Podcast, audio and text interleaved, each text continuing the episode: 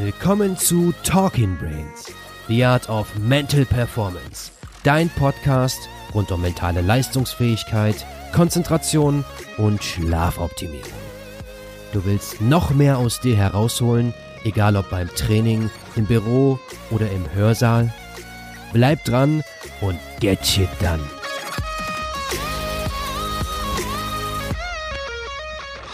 All right.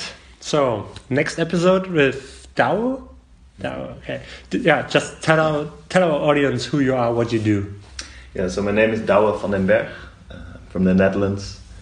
And I'm Wim Hof instructor, uh, breath coach, and movement trainer. And uh, yeah, I teach people in a playful way to get a better control over body and mind. That's in a nutshell what I do. Okay, that's cool. Um, there are a lot of Wim Hof, Wim Hof uh, instructors right now, and I'm constantly seeing new invitations for workshops just in Germany, um, in Munich, Berlin, uh, all over the place. It's really catching on right now. Oh yes, yeah. It's yeah, it's it's enormously growing, and I'm also amazed. Um, I was my first weekend with Wim was in 2013, hmm and we were with five people there, and it could just happen. And uh, I was driving back with Wim, and he was telling me about this paradigm change and how it would change and how it would catch on. and I was like, yeah, I, like this method, but we'll see. Two years later, we're in Poland again, and there are these winter travels, and I'm teaching in the winter travels, and there are weeks with 60 people every week. Uh, just because that's the absolute maximum that was possible there. So, Okay. Yeah, it's, it's, it's really growing. What drove you to Wim Hof? I was uh, already doing things with well mindset, Mhm. mind body connection, also with the cold, Like what? uh, kung fu. Okay. Um, yeah, first first I was already swimming outside in the cold, and then people told me about Wim Hof. And, Oh, okay. uh, yeah, and then it was already the cold that I liked, and this extreme body mind connection, Okay. uh, body mind control. Yeah. What, what Yeah. What did you like about it? What What was your first experience with the cold? So my first experience with the cold was in. It's a very cool origin story. Um, I was practicing kung fu in China, Mhm. and uh, it was basically when I'm interested in something, then I go quite far to to understand it.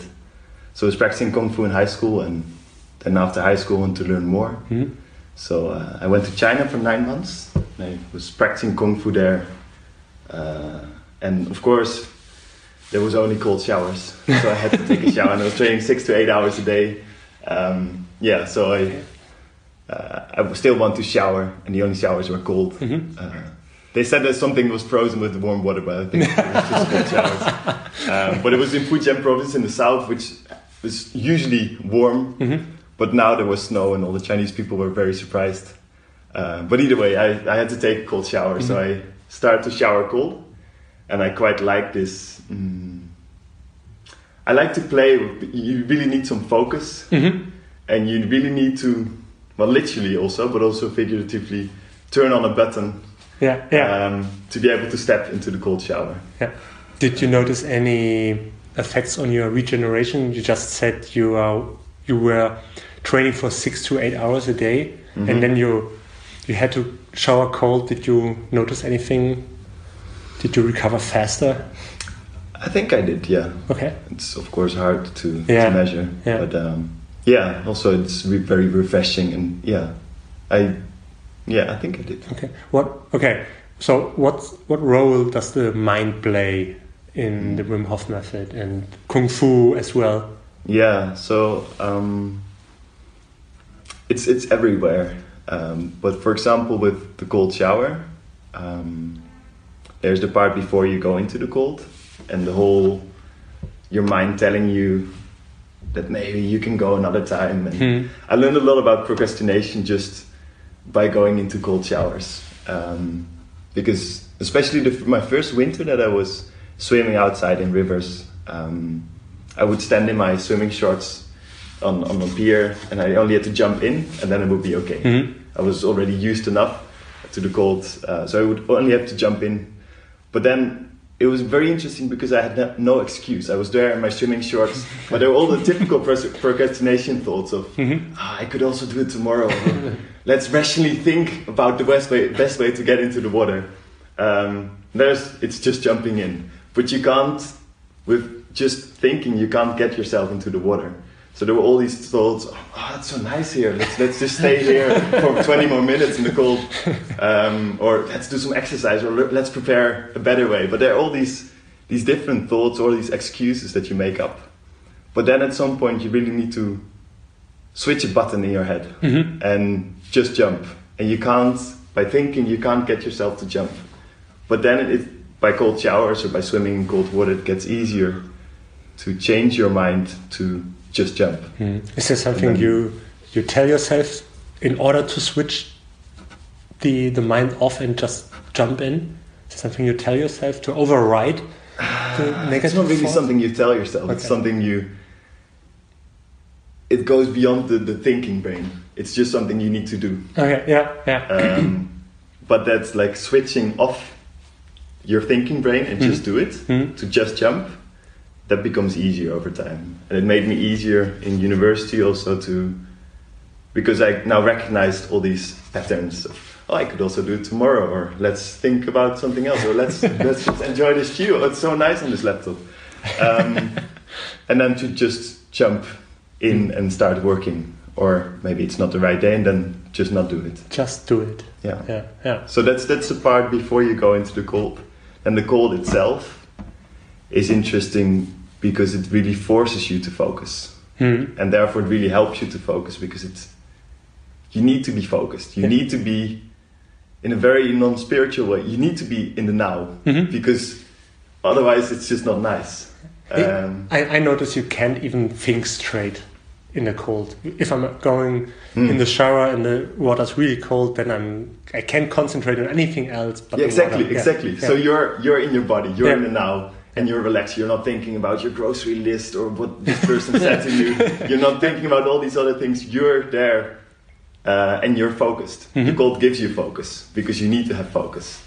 Um, So it's basically the kryptonite for your ego because it's shutting yeah, off. It's Yeah, shutting exactly, off. Exactly. Yeah, Yeah, that's cool. um, yeah. Um, yeah, so that's the, that part about the cold itself, and it's it's funny because it's different from a lot of mm, like in the business world. There are a lot of these mindset Hmm? activities like breaking an arrow on your throat or walking over hot coals Hmm? or breaking breaking wood. And the interesting thing with the cold is that you need more than just believe that you can do it. Okay. You also, when you're doing it, you need to actually still be relaxed. Uh, so, for example, with hot coals, it's not very difficult to walk over hot coals, but it's very scary. Mhm. Also, with the breaking the arrow or breaking a board, it's very scary. You need to set yourself to be able to do it, like with the, for example, with the cold. But Mhm. then it's very easy to do it. I've walked over hot coals, and it's like the hot coals they don't give off so so much heat, so you do not burn yourself. Um, so the actual activity is not so easy. It's not so difficult, but the step before it is very difficult. With the cold, the step before it is difficult to set yourself to go into the cold, but then the ice bath itself is not easy. There's still a lot happening in your body, and you literally get this kind of panicky feel. Of your, your breath goes up like Yeah, yeah. and then to be able to relax into it teach you a lot about how to deal with pressure and not just the steps towards it of okay i can do it and then and then as if just believing that you can do it will help you when it actually actually matters Mhm. it's, it's a great first step but then you need to actually have skills to relax under pressure Hmm. that's also uh, what the cold gives you Yeah, I did this thing with the arrow on the throat, Hmm. but it's like like you said, you just go into it, you do it, and it's done. Yeah. but it, not really more to it. Yeah, exactly. It's, it's still scary, and you still need to set yourself to do it. And also with the boards, if you do not really believe it, you're not hitting hard enough because you're scared, and then you will not be able to do it. So it's still a cool mindset thing. Hmm. Yeah. But then the actual thing is quite easy. And with the cold, actually going into the cold, also physiologically, a lot of things happen. Yeah. Your body also reacts to it. So I think it's it's more interesting because Mm. you get this kind of panic feeling. You really learn to deal with panic Mhm. uh, and to relax when it's when it's really necessary Yeah. to relax. Yeah. So, did you experience um, the work with the ego in other areas like sports? Yeah, yeah, of course. Um, so I did different martial arts, Mhm. uh, kung fu, and uh, different styles of kung fu and Systema, Russian martial art, um, and also many different kind of movements. A lot of friends who do parkour or Mhm. dance or uh, kinesica, kinesica method. Um, so, also for example, in parkour, there's this uh, this mindset of learning to overcome obstacles, and uh, similar with some other sports, you, you can't really have a big ego Yeah. in parkour because you you're really facing your fears, and I really like this this parkour mindset that you you find something really scary to to go over, to Mhm. jump over, to jump off, and then you get to this moment that you're just really really scared, and you need to overcome your fear, uh, and then you can go to the next scary thing. hmm You, you can't have a big ego there because you get to a place where you're very vulnerable and very scared. And if you have a big ego, you don't want to go there because it shows you that you you're not always as brave as you think. Yeah, the people like Joe Rogan talk about jujitsu a lot, Mhm. and he's also talking about that if you have a big ego and you go for the first time or even in the first year in jujitsu, you don't stand a chance because you're constantly you're constantly putting down, um, and you don't you don't have the skills now um, to defend yourself, and you have to learn and cope with defeat all the time Yeah, exactly. and that's a good training for your for your mindset Yeah. and your ego.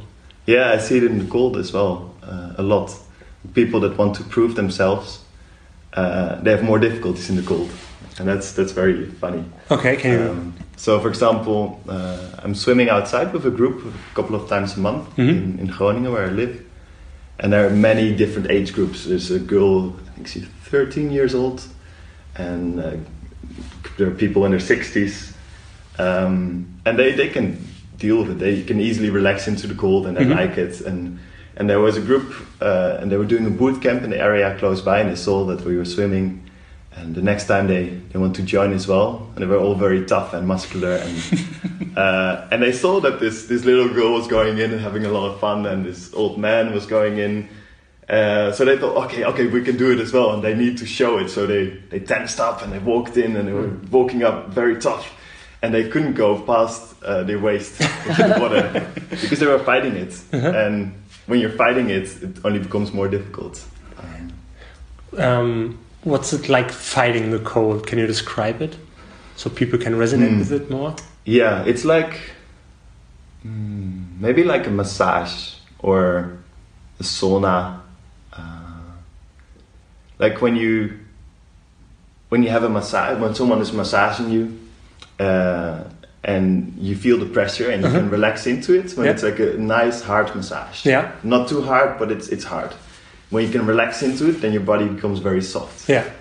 Um, but when you start to tense up because someone is putting pressure on you, then you will only become more and more tense. So the cold is similar. Mhm. Um, I've done like stretching or yoga in the cold, and I actually became more relaxed into the cold.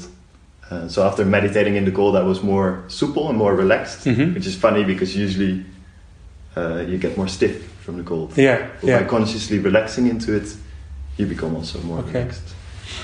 Um, is it because you're focus, focusing on something different um, instead of the cold, or is it a com- yeah. you're more accepting it. Like with the massage, you feel the pressure and you Mhm. accept the pressure, Mhm. And then when you can accept it, Mhm. then it's not bothering you. Yeah. So you're not saying to yourself, "Oh, this is cold. I don't like it. Yeah, exactly. Yeah. yeah, I want to be warm again." yeah. Yeah. Because yeah, you consciously choose to go into the cold, Mhm. so you might as well just accept. Otherwise, Yeah. yeah, It's, it's conflicting and you're hindering yourself. Okay. Okay. All right. Yeah, it's like um, beyond accepting that you have this cold feeling, and uh, do you still have this voice in your head that is telling you, like every time, okay, come on, let's do something else? Uh, you're not supposed to to get into this feeling like every day, or how often you do it. Uh, yeah, it depends. I mean, the, the feeling is still. I remember a video of Wim. Uh, that I saw before before I got into the Wim Hof method, and he said that the cold was calling him, and he was telling the story, and I was like, "Whoa, this, this what is this weird guy saying? Like, the cold is not calling you." Um, he was saying that the cold was inviting him to go into the, into the water. Um, in the beginning, the cold did not- des- definitely didn't invite me, but at some points, uh, and more and more, and of course not always. There there's still moments that I don't feel like going into the cold. And when I'm in the cold, I really like it. Mm-hmm. Uh, but there are moments that are still this inner monologue. of, Oh, you can also go tomorrow. uh, But it's not because you're afraid, right? Yeah, no, no, Yeah. I'm not afraid of the cold anymore. Yeah. No. Uh, but more and more, there are also these moments that I see cold water. Sometimes when I'm biking in the Netherlands, I see this cold lake and I just want to go in because I like this feeling of being in the cold. Um, yeah, and it becomes easier to switch it off. So when I when I need to. So I had some moments that I just had to go into the cold and there was no time to prepare and then I could just even when I was really tired I could just switch switch on the button and uh, and go in. Yeah. Like I saved the dog once. Okay. It's one of the the funny moments that I found a practical application for the Wim Hof method. Um, no, many practical applications, but uh, now it was actually with the cold. Um, but I was sitting in a park, and there was a dog walking on the ice, and the ice was going bzing, bzing, and then the dog fell through the ice, and it couldn't get on the ice anymore. Mhm. Um, and yeah, I saw that, and it was happening right in front of me. I was sitting on a bench there, and uh, so I stripped off my clothes and went in my underwear Okay. and broke the ice and, and could get the dog out. And there it was, because I practiced so much, there was no point of hesitation. Mhm. It was just, okay, I need to go in. Um, and it was a really strange week, and I was super tired. But at that moment, I could just go in Okay. and, and But you did, out. didn't do any breathing before? No, no. Okay. No, you, the breathing really helps you to to learn to get into a certain mindset, Ah, to learn to mm, get into your body. Yeah. Yeah. Uh, but that state of mind uh, and breathing makes it easy to recognize it. Mhm. But then you can also get into the state of mind without the breathing. Mhm. It's not necessary to first do the. You can also go into the cold without. Okay. the breathing, Okay. yeah. Okay. But it's easier. Yeah. Um, you told us before that you are practicing the mind-body connection from the mind, from the body to the mind. Yeah. Can you tell tell us a little bit more about it? Um, Yeah, so for example, what I said about um, NLP, it's, it's very difficult to measure the effect when you go from mindset to body. Mhm. Um, and like with, for example, parkour, then you can physically overcome an obstacle, but it's most of the time not a, a physical obstacle, Mhm. uh, but it's mainly a mental obstacle. Like for me, learning a backflip was really, it's learning something very physical, Mhm. but it was mainly overcoming something mental. Uh, because a backflip is not, it's actually not too difficult. Okay. The, the, you need to jump up, you need to have enough jumping power to jump up, and then you need to turn, and the landing is a bit more tricky. Um, but it's not so difficult, but it's, it's really, really scary Mhm. because you need to jump straight up and not jump backwards. But you want to turn fast, so you tend to jump more backwards, and then you're not jumping high enough, which makes it more scary. And when you know it, and when you know that you're scared that you will jump uh, more backwards, then it, becomes even more scary. So it's really overcoming your fear and really jumping up. Uh, and maybe for me, there was another another fear underlying it that I thought that a backflip is only something for really really cool people that have really a lot of skill, um, and to be able to overcome that in a monologue Mhm. and still learn a backflip. So it's it's something very physical, but by some solving something very physical and obstacles there, you will also overcome mental obstacles. Also, in a very very practical sense, if there's uh, tension, I mean, like mental or emotional or physical tension, it's always interrelated. Mhm. You can't have when you have an emotion, then there's also something happening in the body Yeah.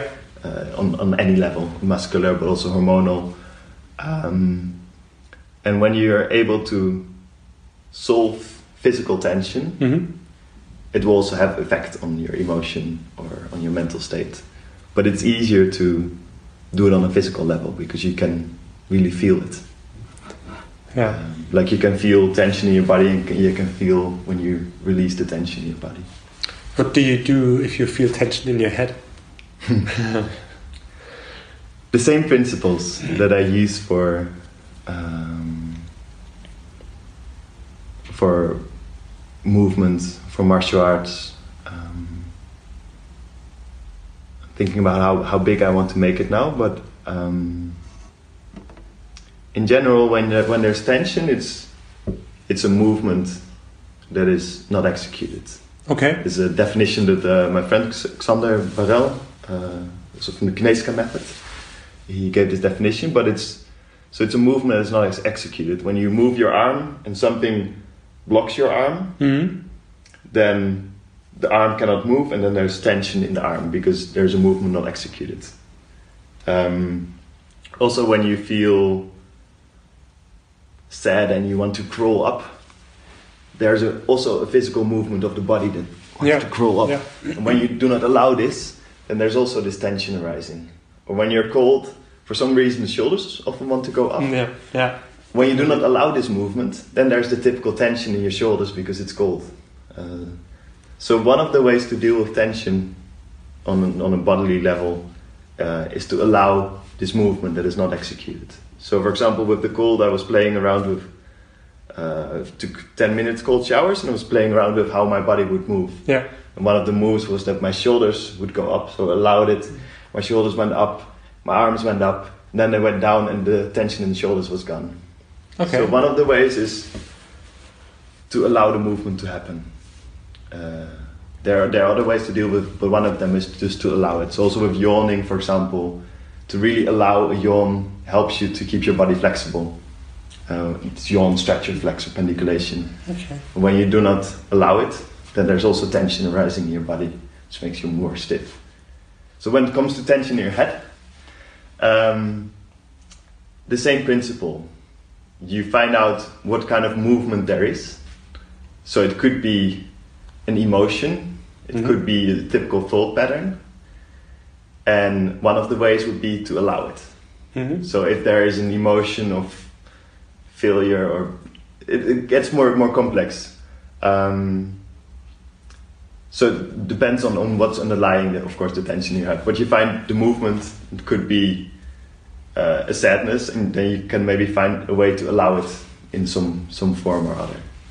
Um, It's like So- if you're constantly um, putting your emotions down and down and down. them- exactly. Yeah. it will it will become tension. Yes. Yes. There, there, it's There are many like movements force that are not allowed. go out. Yeah, Yeah. exactly. Yeah. Um, so with these, so one of the ways is to follow the movement. hmm Another way is to make the opposite movement. So, for example, uh, with stretching, Yeah. or sometimes when you you feel tension in one spot, you can also move another spot, and by moving that, the tension will go away. Mm-hmm.